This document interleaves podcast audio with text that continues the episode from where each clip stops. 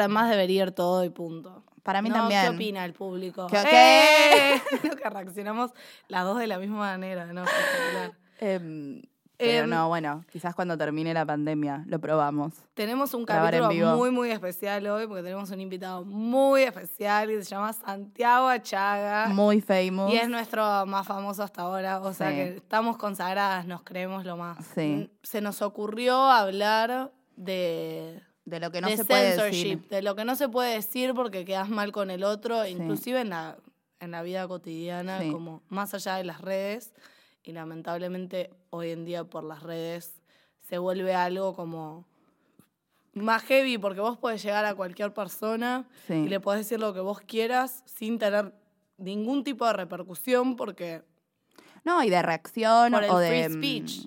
de consecuencia en realidad. Obvio, ¿O el no? bullying Es los como muy nenes lo hacen en el colegio porque saben que los papás no se enteran. Exacto. Es como medio Pero, mm, pero bueno, pero está bueno escuchar de alguien que eso, que recibe mucho de eso porque es inevitable por, por la fama y por ser famoso. No, por el No, tipo pero- de vida que eligió, o sea, Sí. también su laburo es, parte de su laburo es exponerse y bueno, hay que, hay que como saber balancear cuánto Sí. uno se expone y cuánto uno expone de su vida privada Total. que y cuánto uno realmente expone de su vida privada. Como no sé, a mí, bueno, estu- estuve mirando que Santi estuvo, estuvo haciendo ¿Un blog? eh, un blog en YouTube. Y yo me reobsesioné con los blogs por David Dobrik. No sé si alguna vez te hablé del chabón. No. Es tipo el más famoso de YouTube. Ok. Como el Justin Bieber de YouTube. Tipo Ok. el Jimmy Fallon de YouTube. Perfecto. Y hace como todos blogs de 5 minutos, 4 y 20. Creo que todos duran 4 y 20. Ah, tremendo. Una cosa así. Em, y, y nada, son muy divertidos. Son como un grupo de amigos que hacen hueva y media. Y está buenísimo. Y, y el chabón se hizo tipo súper, súper, súper, súper famoso, súper millonario. O sea, regala autos a la gente. Ah, Es tremendo. un sacado. Em, no sé a qué venía esto, pero No, hablar de los blogs y YouTube Y quizás la llegada. eso es lo único que tengo yo. Y después miro mucho. YouTube para mí es. Bueno, todos los programas, tipo Jimmy Kimmel, Jimmy Fallon, todo eso Todos me miro YouTube. clips ahí. Sí. Eh, todos los Jimmys. Todos los Jimmy que aparezcan. Y después eh, miro mucho el The First We Feast. eh, ¿Cómo se llama el de las Chicken Wings? Ah, el que Ones, vimos. Hot Ones. Ah, buenísimo. Para mí ese es el mejor programa Muy de la historia de los programas Em, de YouTube.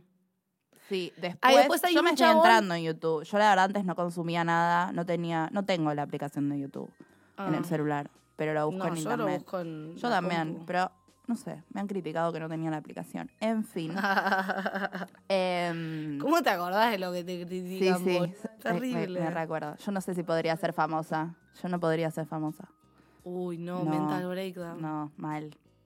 No, Lloraría igual- las 24 horas. Yo creo que lamentablemente, o sea, se lo dije a Santi, es como él entra en un estereotipo de chabón en donde hay minas de 10, 12 años que mueren de amor por él y que Sí. todavía como que no... Sí, por no ahí ya tienen un celular y no dimensionan nada. Sí. Pero si nosotras nos hacemos famosas por el podcast, ay, Estamos yendo a eso. si nosotras nos hacemos famosas, no tené, no vamos a tener tipo fans, o sea, no, No, no, vas a tener estereotipo. fans ¿Me que nos van a decir cosas digo? malas. No, pero siempre puede pasar que alguien te... O sea, obviamente, uno se expone y comunica y el otro puede opinar. Bueno, justo ayer estaba viendo estos videos que te había mandado, Sí. em, que me mandó la reina de YouTube, eh, Cande, también. Em, uno se llama Historias innecesarias. Historias innecesarias se llama el video. Es un chabón que hace, tipo, sobre diferentes temas y te, Y te lo resume, ponele. Eh, y estaba muy bueno porque hablaba sobre el consumo irónico, que va, un la- va de la mano de, de esto de, de opinar sobre los demás, porque más que nada también la gente con mucha llegada, por ejemplo, este tipo, eh, que tiene 160 mil seguidores, no sé, ha opinado sobre Amalia Granata y su Mm. opinión sobre el aborto, de forma, como muchos hicimos, de forma graciosa, o sea, irónicamente, por eso consumo irónico, pero lo que él dice es que eso no deja de ser consumo. Entonces, de alguna manera, uno está apoyando a que ese mensaje le llegue a más gente Obvio. y la otra gente no tiene por qué interpretar que eso fue irónico, porque no te conoce. Entonces, ahí ya empezás a quizás dar un mensaje que vos no querías dar Total. y das lugar a que el otro diga, ok, esto sí me gusta. O sea, el pensamiento de esta mina me gusta y, y la mina terminó siendo diputada. Sí, yo eso lo aprendí eh, este año cuando salió lo de Supón acá. Ah, Que mis amigos son, son bastante haters, mis mejores amigos. Y yo lo mandé al yo lo grupo estuve tipo comprobando. cagada de risa, onda re, como irónicamente de mi parte. Y mis amigos se enojaron conmigo, tipo, Male, no podés reenviar esto. Y yo no entendía por qué. Es que no hay que compartir esas cosas, porque te juro que all press is good press. Sí, total. Y lo que pasó fue que hicieron otra canción. O sea, le dio Ay, todavía más público, le dio, no sé, creo que hasta hizo remeras. Que está bien, ponerle que eso dentro de todo puede llegar a ser algo inocente. Tipo, pero estos temas que son como opiniones como más duras, como Sí. el aborto o no sé, no se me ocurre ahora. Em, ah, bueno, el- No, el Black caso. Matter, no sé. Sí, por ejemplo, o el caso de, mm, de Tipo Rodrigo Trump, Guillón. cuando compartís... No, cuando Trump compar- también es una es, es un es un re ejemplo de cómo llegó a ser presidente Trump. Ah, obvio, olvídate, porque todos lo... Nada, este no va a ser, no va a ser, no va a ser. Y mirá, Y ahora está ahí. sí. Está hace rato. Em, no, pero el año pasado creo que fue lo de Rodrigo Villoro, o el anterior, no me acuerdo, que es un... Sí, que el chabón se hizo famoso, tiene 50 millones de... Y- 50, 50 millones, ah, 50 mil followers en Instagram, es un violador. Y es un violador y la gente lo llevaba a programas y lo presentaba como influencer. No, no, no, no. o sea, no, es no, muy no, grave. Es Y gravísimo. gente- Pero también a mí me han llegado de, de gente que, que sé que está en contra de lo que él hizo y, que, y de él. Me han llegado stickers en Instagram que dicen, llamen a mi mamá como jodiendo con lo que él hizo. Em, porque él cuando, cuando lo No, meten para mí ese tema es re serio, como que yo nunca usaría su cara. Pero la gente no, como sabe que eh, está esta confusión de, de lo irónico, ¿entendés? sí, de que ta- Y no el hace chabón tam- intención, pero el otro después dice, ah, mira qué gracioso. Y No, sé si saben la historia de Cambridge Analytica, está el documental en Netflix, si lo quieren ver, salió el año pasado creo.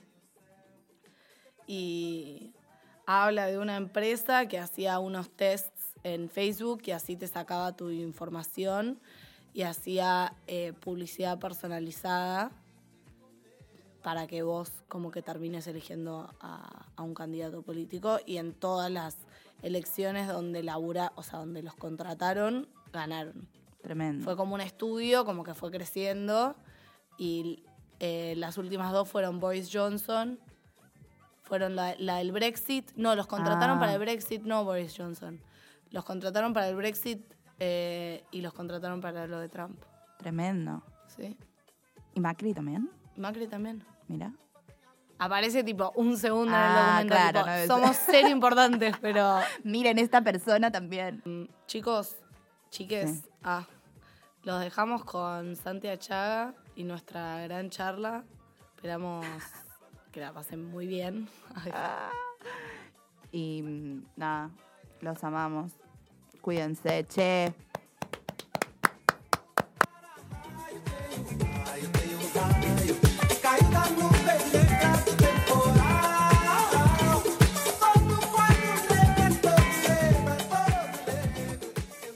¿Cómo va? Hola. Hola Santi. ¿Todo bien?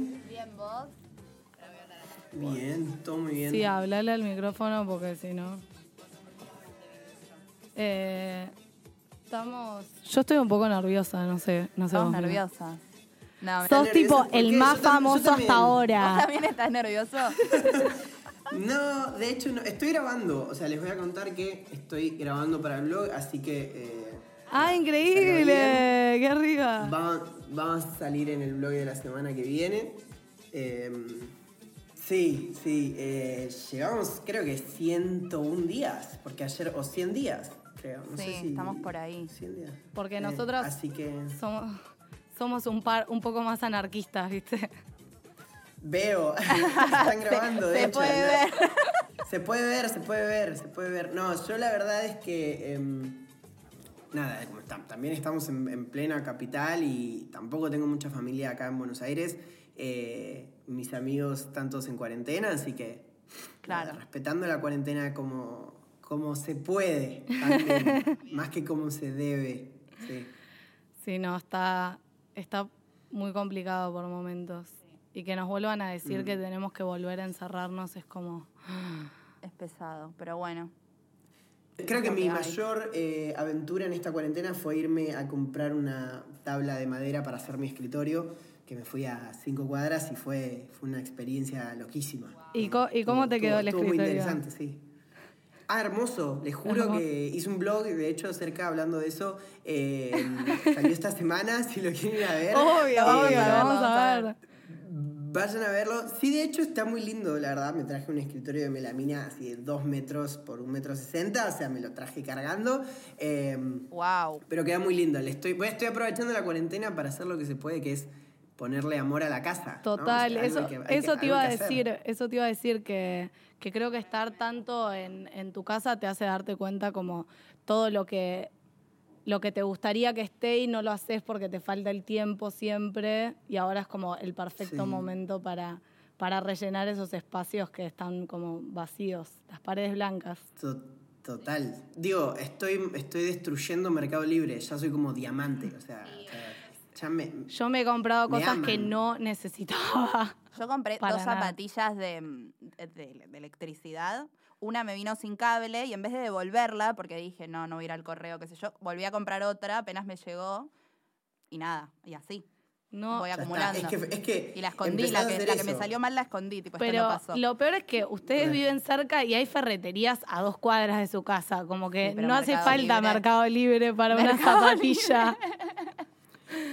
Sí, pero es Mercado Libre. Es la comodidad de que está a la distancia de la mano. Y somos vagos, esa es la verdad. Y con esta cuarentena más, olvídate, nos vamos a hacer hiper vagos en todo el mundo. ¿Vos cómo te imaginás como saliendo de la cuarentena todo lo que es social? Como las interacciones con la gente, porque sé que por ahí vos, tu laburo es estar en constante contacto con, con gente y ahora estás hace un montón encerrado. Y como volver a eso es un poco, no sé, como volver a poner tu cuerpo, no sé. Es, es muy loco, ¿no? Porque mm, lo estábamos pensando la otra vez. Siento que estábamos justo en un momento que la gente estaba volviendo a las costumbres de antes, ¿no? Entonces decíamos, no sé, si alguien decía te quiero ver y hacía FaceTime, me decías, no, no quiero hacer FaceTime, te quiero ver cara a cara, vámonos a tomar un café, ¿no? Como volvamos a hacer estas cosas, vámonos a un concierto, vamos, va- vayamos a un festival y pasémosla increíble. Y era como volver a retomar todas estas cosas que siento que se hacían más antes que ahora. Estábamos como en un punto de inflexión, según lo que yo creo y lo que lo- mis alrededores. Eh, y siento que con esto todo lo que se venía construyendo se va a romper de alguna manera y vamos a estar en las bases otra vez y en el no se puede ir al cine, no, no podemos ir a un festival. eh, no, antes por ahí decíamos, bueno, no sé, el argentino, por ejemplo, ¿no? Que nosotros somos re de... que estas costumbres por ahí no pasan tanto afuera, pero, eh, no sé, nos juntamos a tomar un mate y a comer bizcochitos. ¿No? Estas cosas de veámonos para vernos nada más y, compartimos un mate. Ya el hecho de que no podamos compartir un mate, ¿no? Es, es una cosa muy loca, o sea, y siento que eso nos va a traer un montón de repercusiones a largo plazo para las generaciones que vienen también. Ojalá no pase, ¿no? Total. Pero, pero los chicos, por ejemplo, nosotros, digo, ya crecimos con estas bases de juntarnos y la gente y, el- y- y esta manera social y ya por ahí estamos eh, desarrollados en, en- como personas, en cómo relacionarnos, pero, eh, pero los chicos que no están acostumbrados y que por ahí acaban de empezar un año escolar y se cambiaron de que colegio, esta va a por ser la ejemplo. normal. ¿No? O sea, van a por ahí van a hacer un año entero de colegio sin conocer sus compañeros. Y es loquísimo. ¿Y qué haces el segundo año? Es como, ¿no? Toda esta cosa y esta ayuda que tendría, que va a tener que ser, sobre todo de la familia y de la- del colegio, eh, vas a tener que estar muy enfocado a eso, porque si no va a haber claramente problemas eh, a largo plazo después con, con el tema de, de las relaciones sociales, que son tan importantes.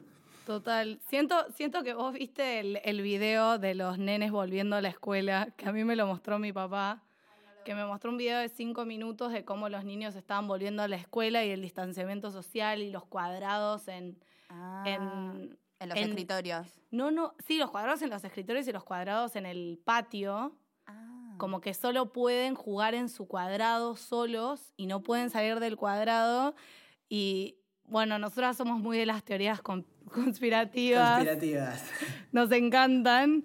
Eh, y nada, obviamente hay toda una teoría de están creando a robots para el futuro robotesco, como que gente que no pueda, que no empatice con el otro, porque si nunca, si no entablas esa cosa social con el otro, No, pero para los chicos va a ser muy difícil. Como hasta me imagino, no sé, sentir el miedo de salir de tu casa, porque te dijeron que afuera hay un monstruito o un virus o como quiera que le hayan dicho a los padres que no puede salir, porque ¿cómo le explicas a un nene que no puede salir? yo le sigo Total. teniendo miedo a la oscuridad, imagínate. Y de la nada te dicen, bueno, ¿sabes sea. qué? Hoy salimos, hoy vas al colegio y no, no van a entender nada. Pero Va a además, mire, rarísimo. yo digo, a mí me pasa, ¿no? Como nosotros que ya, ya somos jóvenes adultos, digámosle de alguna manera.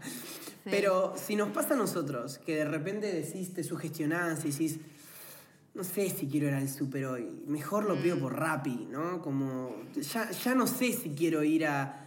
te invitan los amigos y decís, y...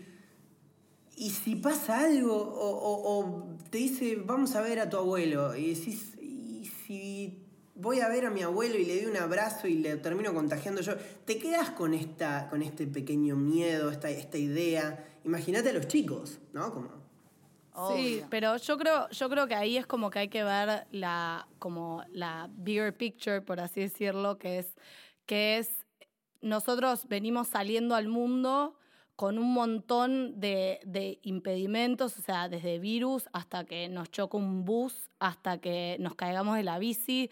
O sea, hay miles de cosas que pueden pasar cuando uno sale, decide todos los días salir de su casa.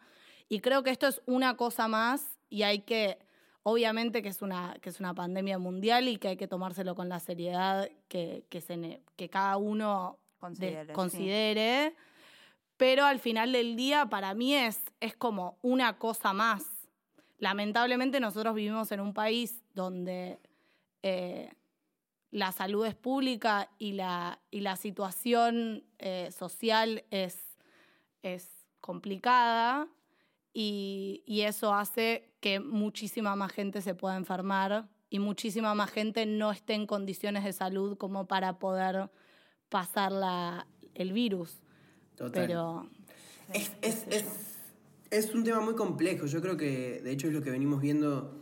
A mí me pasó que los primeras, creo que dos meses eh, de cuarentena no paraba de ver el noticiero, ¿no? Y todos los días era una noticia. terrible. Todos los días era algo, algo nuevo. eh, genera miedo. Yo creo que eso también, eh, la otra vez me- lo hablaba, que, que hay que ser cuidadoso. Recomiendan 15 minutos al día de informarte qué es lo nuevo y después cortar, porque si no es una sobredosis de información que termina siendo contraproducente eh, a lo que uno intenta hacer, obviamente. Pero bueno, sí es, sí es muy complicado. eh, las situaciones varían mucho por países, nadie tiene una respuesta, no hay nada claro. Eh, Argentina, como decía, no sé, tenemos la salud pública, que gracias a Dios también eh, de alguna manera es obvio, público, obvio. ¿no? Porque países como Estados Unidos, que tienen cosas excelentes, su, su sistema de salud, como bien se sabe en el mundo, no es, no es el mejor del mundo, ni mucho menos, ni se acerca. eh, y mucha gente que se enferme no sabemos si tiene la posibilidad siquiera de poder eh, hacerse los estudios necesarios. Obvio, ¿no? La gente, la gente se queda en su casa. Sí, y, y- y- y los que no pueden, eh, se, es como que no tienen otra opción, ¿se entiende? No, no, Como- obvio, se quedan como afuera del sistema. Bueno, es como, es como la Matrix, ¿viste? Sí, como- totalmente. Que esto, demue- esto demuestra que hay, que hay mucha gente que, que se puede quedar afuera del sistema muy fácilmente. Como que es, que es un sistema que no acepta a todos por igual. No. Sí, es muy triste. A mí me genera mucho eso. Como- Pero para mí tiene un lado positivo eso, lo de, lo de que la gente se esté dando cuenta que mirar el noticiero todo el día no está bueno. Total. Digo, en esta situación o, o de acá a un futuro, también tiene cosas buenas como el, la- la- el sistema educativo queda medio obsoleto porque los nenes no se van a poder quedar sentados en una clase ocho horas después de esto porque, porque no. O sea, porque No. se van a distraer y porque va, va, o sea, se va a tener que generar como un sistema un poco más Waldorf o más como de también de estar en contacto con la naturaleza, de, de como ap- Re. aprender otras cosas en el colegio que a nosotros no nos enseñaron, porque el sistema, como la, la educación está un poco, Yo, es como un sí, poco antigua. Es, es lo que, bueno, es lo que pasa siempre, ¿no? Todos los males, no hay, no hay mal que por bien no sirva, ¿no? Dice el refrán. Eh, um, no hay mal que por bien no venga. Por bien no ¿no? venga, por venga, bien por- no venga. no te quería cambié, corregir, pero- pero también, nos- también nos sirve, claro, eso voy, digo, eh, eh, de alguna manera eh, esto va a servir para generar un poco más, pa- digo, en algunos casos va a estar bueno porque los países o los lugares que se logren adaptar me parece que van a ser cambios hiper positivos. Eh, los que no, obviamente, van a tener que seguir viviendo estos errores, ¿no? Como esta teoría de que uno de que uno vuelve. Esto, yo no sé, yo me estoy metiendo un poco en otro terreno, ¿no? a Dale, hacer un dale, dale, pequeño vamos ahí. hincap- Un pequeño paréntesis, que existe esta teoría de que cuando morimos, las cosas que nos quedan sin resolver las tenemos que arreglar en la próxima vida. Y si no las arreglaste, las vas a seguir viviendo y vas a tener los mismos problemas una y otra vez hasta que los resuelvas. Sí, Tal. y ahí es cuando podés como liberarte, supuestamente, según la teoría. Obviamente no tengo toda la información para hablar de esto correctamente, pero siento que una cosa sí puede llegar a pasar con los países que no se lleguen a adaptar y vamos a tener los mismos problemas. El sistema educativo hace mucho tiempo que, que no, que no está como actualizado, que no está funcionando. O sea, Total. Ojalá sirva para, para abrir alguna que otra cabeza eh, y que las personas que tienen la capacidad de cambiar esto, ¿no? más allá de, de lo, de lo que podemos hacer nosotros, que es hablar del tema o informarnos o generar conciencia o, no sé, incluso planteárnoslo, que es lo que más podemos hacer, depende de la gente que esté allá arriba, que tomen las decisiones correctas para que estas cosas, eh, nada, cambien. Total. ¿Te leíste Muchas vidas, muchos maestros de Brian Weiss? No, me leí los cuatro acuerdos que siento que por ah, me momentos. encanta. Me los leí los Sí. dos el mismo verano, los 15, y me cambiaron la vida esos dos libros. Yo creo que, si no me equivoco, ¿cuál me lo leí? Me lo regaló mi hermana. Ese es el libro que más regalé en mi vida, los cuatro acuerdos. Se lo regalé a Es todo el que es mundo. espectacular. Se, se lo regalé a mi mamá, a mi papá, eh, amigos, todo. No, es locura. Es espectacular ese libro. Es, es como sintetizado, como un. Y te da como un poco de propósito en la vida. Yo creo que lo leí en un momento que estaba medio como que no sabía cómo reaccionar a las cosas. Y, y está bueno porque de una manera muy clara te dice como, como, bueno, la vida es así y hay que. Es como, es como hacer acuerdos con vos mismo para no, no solo no hacerte mal a vos, porque todo lo que te hagas a vos, o sea, todo lo que le hagas al otro te repercute a vos, sino como, sí, to- como ver la vida de otra manera, no sé, a mí me cambió. Te recomiendo mucho, muchas vidas, muchos maestros de Brian Lo, Weiss. lo voy a, lo voy a leer. mm, Es más, por ahí te lo mando lo por Amazon. Mandame, mándamelo, mándamelo, que lo recibo feliz. Digo, por Mercado Libre, por Amazon. Por, claro, por Mercado Libre. Escu- no, si querés no hay problema, yo te paso la dirección. Acá hay una cosa buenísima que le tengo que agradecer realmente a, a Mr. Amazon. Perdón, otra vez nada que ver, a Mr. Mercado Libre. Que la verdad están llegando las cosas eh, a tiempo. eh, digo, yo pido cosas y vienen al día siguiente y eso es una cosa que creo que ni en, ni en nuestros mejores sueños eh, pasaban cosas así. Pero bueno, como siempre digo, como decía recién, mejor dicho, eh, no hay mal que por bien no venga. Así que. Pero sí, ese libro también. em, Que por bien no sirva. Para por mí ya quedó ne- bueno, lo podemos cambiar, lo hacemos nuestro. Vale.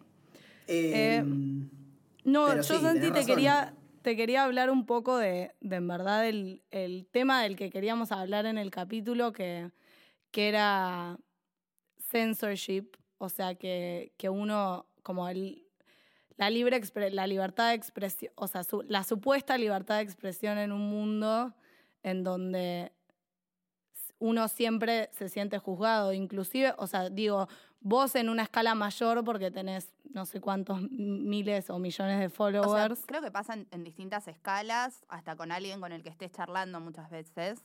Y, y mismo también, me, has- o sea, el tema del noticiero, por ejemplo, también está eso de la libre expresión, porque esto de que todos estén comunicando lo mismo y que llegue a tanta gente y no haya nadie que pueda decir, che, quizás no es tan así, o esté diciendo otro tipo de noticias y no esté generando miedo, hay algo de eso también. Claro, como que, como que el discurso por ahí es uno, el que llega a las masas, o sea, a nosotros. Y, y hay, to- hay todos otros tipos de discursos, por ahí algunos más peligrosos que otros, tipo las teorías conspirativas que, que pueden llegar a ser peligrosas si uno no tiene... No, es que es verdad, porque si una persona realmente se cree la teoría conspirativa de verdad y se la toma en serio y ese es el motus de su vida, y es medio complicado. Pero es que yo creo que, ya que, ya que planteas eso, más que la teoría conspirativa, o sea, tanta, es, tan peligroso cualquier cosa que nos tomemos a flor de piel y cualquier cosa que nos tomemos como una verdad absoluta, la cual no existe, ¿no? Si nos lo planteamos así, no hay una verdad absoluta, todo depende de la perspectiva. Entonces, cualquier cosa que nos creamos 100% es un peligro. Eh, cualquier partido político al que uno apoye al 100%, eh, cualquier extremo en general en la vida, ¿no? O sea, todos los extremos, ni no hacer nada, ni hacer mucho, ni eh, nada sirve en esos extremos y, y, digo, me encanta lo de las teorías conspirativas porque es verdad, pero llevándolo incluso más a algo más mundano de todos los días, cualquier cosa que nos creemos, que, que Sí. lo tomamos como una verdad absoluta, ya nos pone en, en peligro de un montón de cosas. Sí. Sí, nos condiciona mucho. Por eso, por eso el tema de, la comunicación y, el uno estar pendiente de qué, puede ser censurado y qué no, por qué censuran, y uno decirse, ok, dale, censuremos esto porque está mal y quizás no replanteárselo, ¿por qué está eso mal? ¿Y por qué dentro de tres años eso va a estar bien? Que creo que es lo que hoy está pasando con cosas que hace muchos años no, no eran permitidas. Para mí la frase clave de- de todo es, de la vida, es tu libertad termina donde empieza la del otro. Que lo- a lo que voy con eso es como que, bueno, ahora justo en el mes de, de Pride y con todo lo que está pasando en Estados Unidos, eh, que, que salga gente a decir eh, cosas sobre otra persona, como sin, sin formar parte como de, de, de ese grupo, me parece como que estás, o sea, todo bien con la libertad de expresión, pero si hablas de vos, como, Sí. claro, es como, hay, hay ciertos como límites y, y cosas, igual también como decíamos el otro día, Santi, como no hay nada que uno pueda decir que le va a caer bien a todo el mundo, ¿no? Es que yo creo que ahí está la, ahí está la clave, ¿no? A mí me pasa que.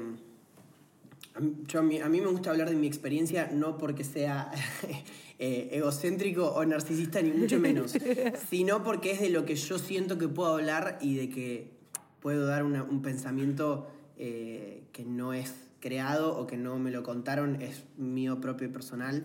Eh, entonces, con esa aclaración hecha y teniendo en cuenta de que no, también me puedo equivocar eh, porque es mi perspectiva, pero creo que sí es súper importante eso de que no hay nada que uno pueda decir o hacer que le guste a todo el mundo. Esa es la verdad, ¿no? Eh, la otra vez yo me lo planteaba porque muchas veces cuando uno tiene por ahí eh, mucha llegada, pongamos de ejemplo, en las redes sociales, eh, vámonos a lo más básico de todo para poder ir creciendo de ahí. Eh, subís una foto en blanco y negro y a la gente le gusta el color.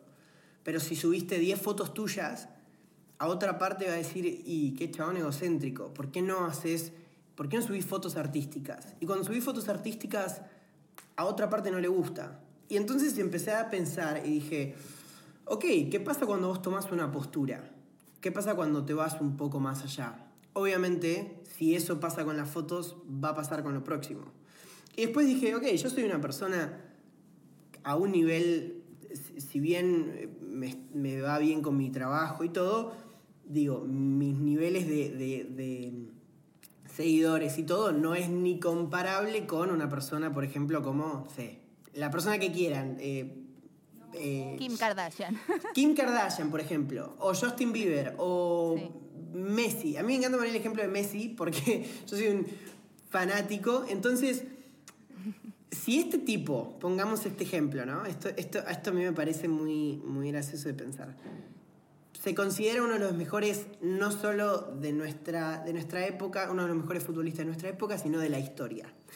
Sin embargo, se lo critica o se lo criticó, hasta se pidió que se fuera de la selección por más de la mitad del país. Y la otra mitad quería que se quedara. Si eso le pasa a un tipo que se considera como el mejor futbolista de la historia, o dentro de al menos del top 3, ¿qué nos queda para el resto de los seres humanos? ¿no?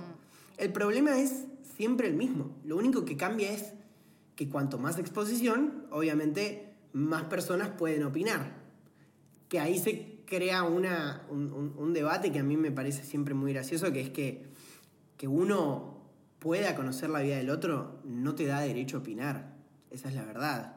O sea, que uno tenga la información no significa que vos te creas que esa persona te corresponde de alguna manera, ¿no? Eh, o que la vida de esa persona... eh, a mí me han llegado, esto lo cuento con una sonrisa en la cara, ¿no? Eh, quiero que quede claro. Pero me acuerdo que me ha pasado de que me han escrito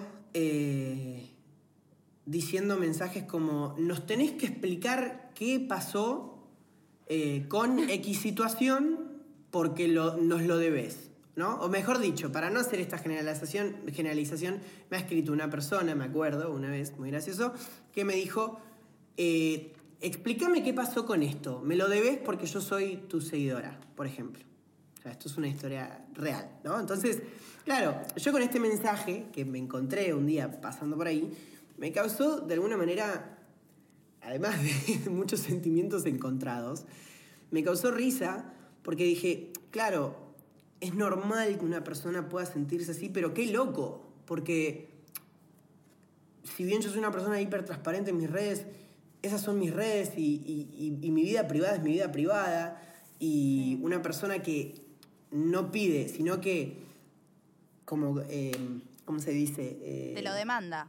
Sí, se demanda, o sea, te demanda una explicación sin cualquier justificación, base o fundamento, genera mucha gracia. Entonces, y es lo que yo digo, yo soy un cero a la izquierda cuando ponemos eh, la vara realmente alta como puede llegar a hacerlo con, con personas como Kim Kardashian. Seguro la mitad de la población dice que mina hermosa y otra mitad de la población dice qué persona eh, poco interesante, por decirlo de alguna sí, manera, ¿no? Eh, Qué sweet. claro, entonces, ¿qué, no- qué nos queda, qué nos queda a, a- a nosotros en la vida diaria? Eh, es- es- la única diferencia es que cuando uno es- se vuelve más público, es que en vez de que opine tu mamá, tu papá, tu hermana y tus amigos, opina gente como, no sé, opinaría un compañero de trabajo, pero a más escala. Cuanto más gente te conoce, más gente tiene información sobre tu vida, más gente puede eh, opinar. Porque, bueno, las redes Obvio. son eso, son libertad de expresión. Cada uno puede decir aparentemente lo que sea eh, sin que... Sí, no, y sin tener nada. en cuenta a que del otro lado Hay de esa persona. red hay una hay un ser humano. Bueno, eso es, Eso es algo que yo no, bueno, no, no, por momentos no logro entender. Todavía no lo, no lo ent- Ya, ya creo que con el tiempo como que te... A mí lo que... Lo, o sea, yo desde muy chica que miro a, a muchos eh, artistas, a mí me divierte más como la comedia, por así decirlo, todo lo que es stand-up. Y a mí me encanta ver a Jerry Seinfeld, que tiene un... eh, tiene unos... como... Tiene una serie en Netflix que lleva a comer... a- lleva a tomar cafés a comediantes y él les elige un auto. Y, y van a lugares, en restaurantes a donde hay otra gente y los saludan y no sé qué. Y muchas veces, tipo, aparece esta conversación de Jerry, ¿cómo haces vos? Que o sea, el chabón es el pibe más famoso de Staten Island, no sé, un- es súper famoso, hizo Seinfeld, Sí. como Friends Total. en su Sí, sí, momento. Sí, sí, sí. Y, y Jerry es como que se lo toma con como toda la tranquilidad del mundo, como con un swag que, como diciendo, mira, yo elegí esta vida y para mí esto es lo que, lo que viene con eso. Y, y yo creo que cuanto, que cuanto más uno se propone ser uno y ser auténtico y, y como tomárselo con un poco más de gracia, eh, es mejor. Pero bueno, Jerry Seinfeld no es el estereotipo de Justin Bieber, que Claro. creo que vos entrarías más por ese lado, que es como, no, sí, como que es como, bueno, to- o sea, Jerry Seinfeld lo miraban mis papás, no lo miraba Claro. una nena de 15 y se enamoraba de él y pensaba que se iba a casar.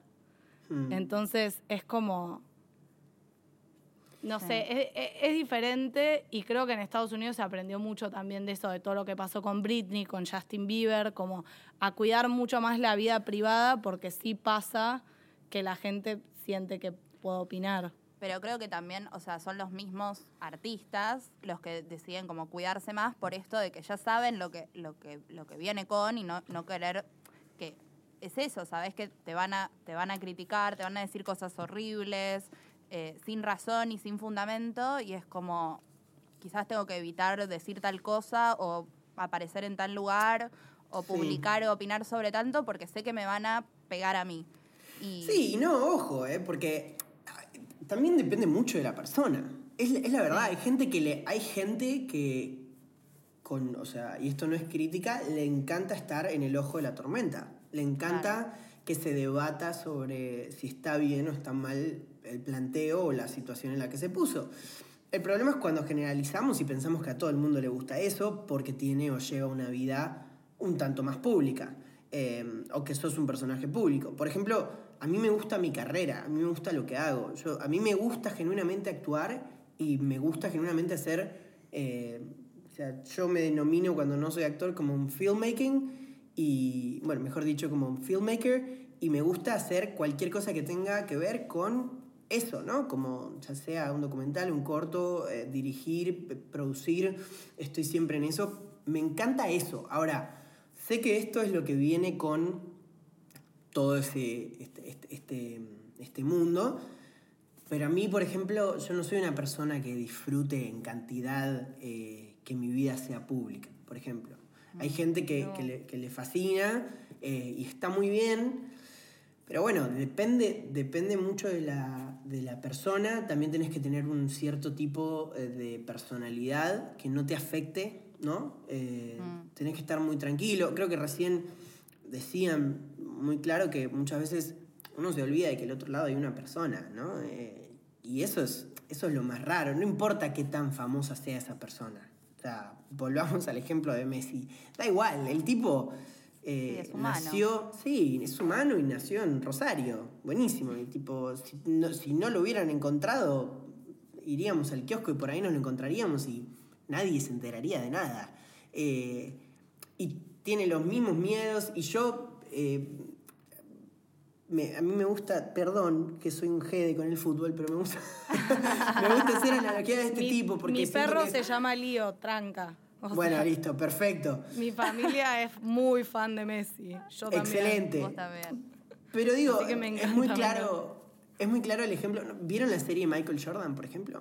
Sí. Obvio, hablamos, tenemos un cap de, Sí, básicamente. Bueno, de Dennis Rodman. alucinante. Es A alucinante. mi gato le puse Denis, Dennis Rodman. Excelente, me parece un gran, primero un, un gran ser humano, así, me parece como un personaje de caricatura eh, Sí. y un gran nombre, la verdad, para tu gato, así que me muero de ganas de conocerlo. Eh, pero, pero me encanta porque, por ejemplo, Michael Jordan, ya que hablamos de deportes, es un tipo que en este documental se muestra que tiene una personalidad que nada lo pincha. O sea, sí, te molesta que hablen, obvio, te cansás, llega un punto en el que decís, bueno, váyanse todos a dormir, bye.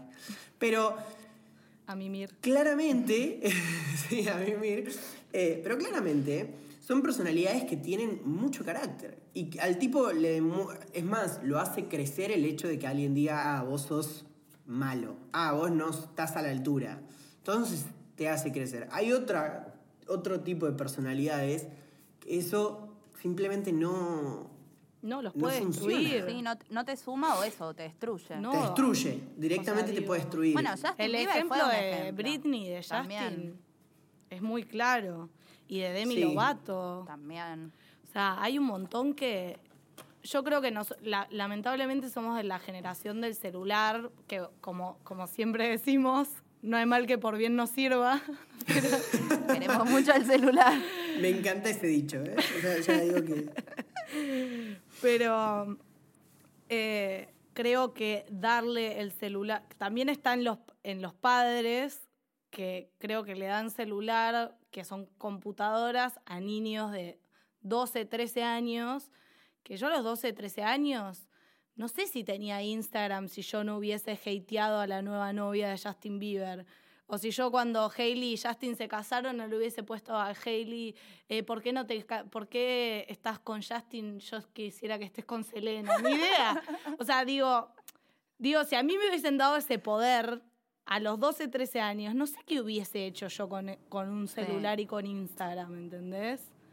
Sí. Como Pero- que uno está aprendiendo a esa edad, no, no es Total. consciente de nada. Total, total. No, no, primero que no entendemos, porque por ahí no nos, no nos toca esa edad, en lo, lo- lo que es, digo, no quiero generalizar porque cada uno tiene su historia y eso no, no- no lo dudo, eh, pero ah, yo siento que por ahí en esa edad todavía no conocemos realmente lo que es eh, una, estar en una mala situación.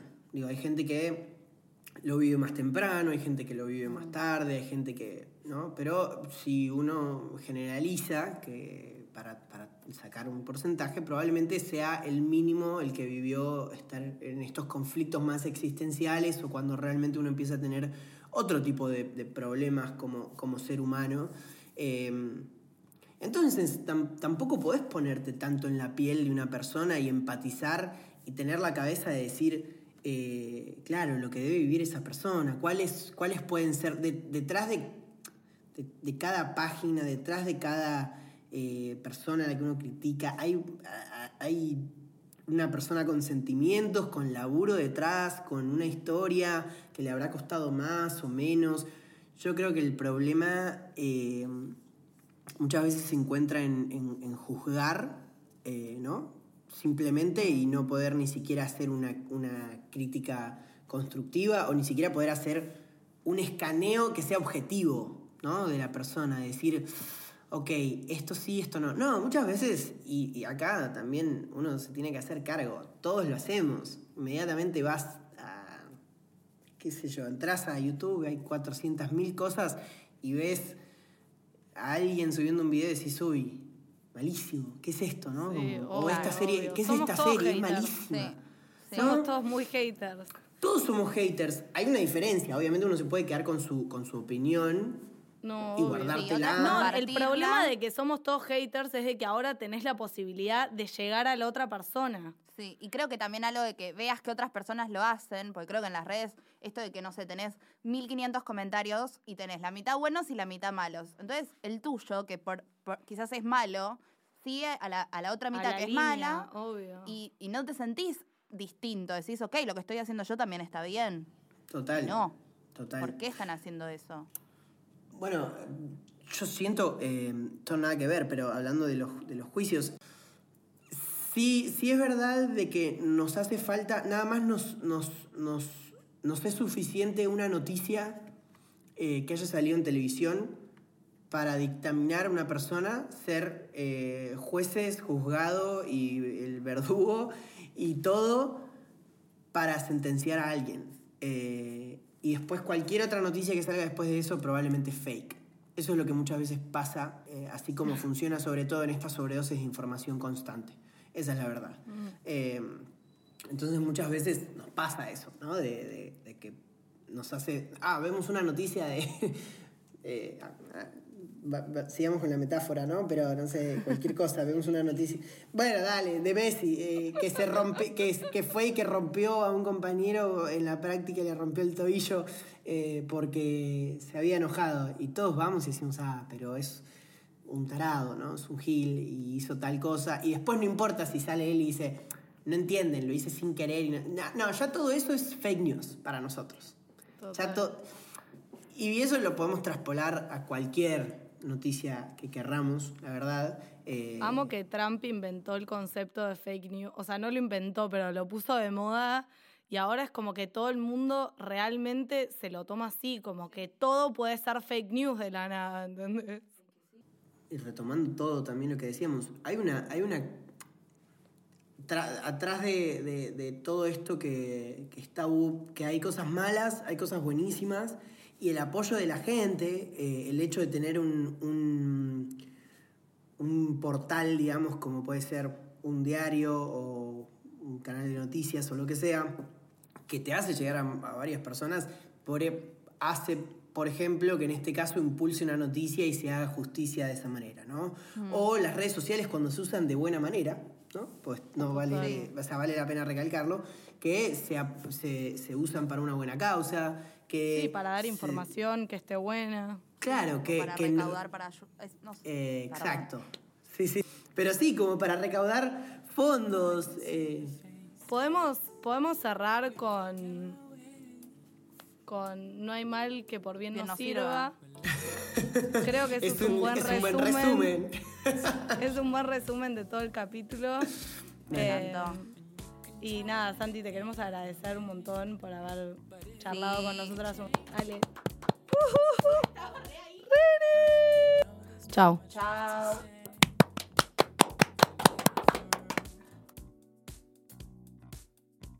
can try to find the moment when I can feel the heat.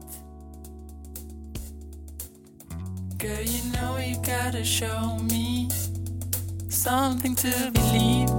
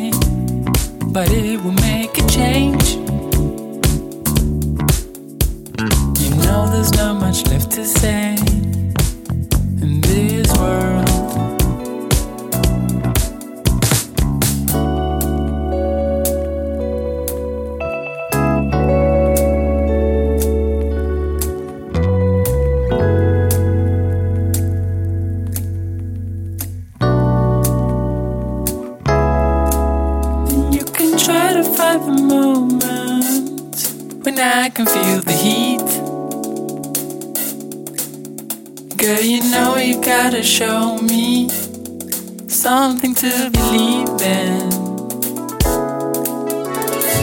Try to find the moment when I can feel the heat. Girl, you know you gotta show me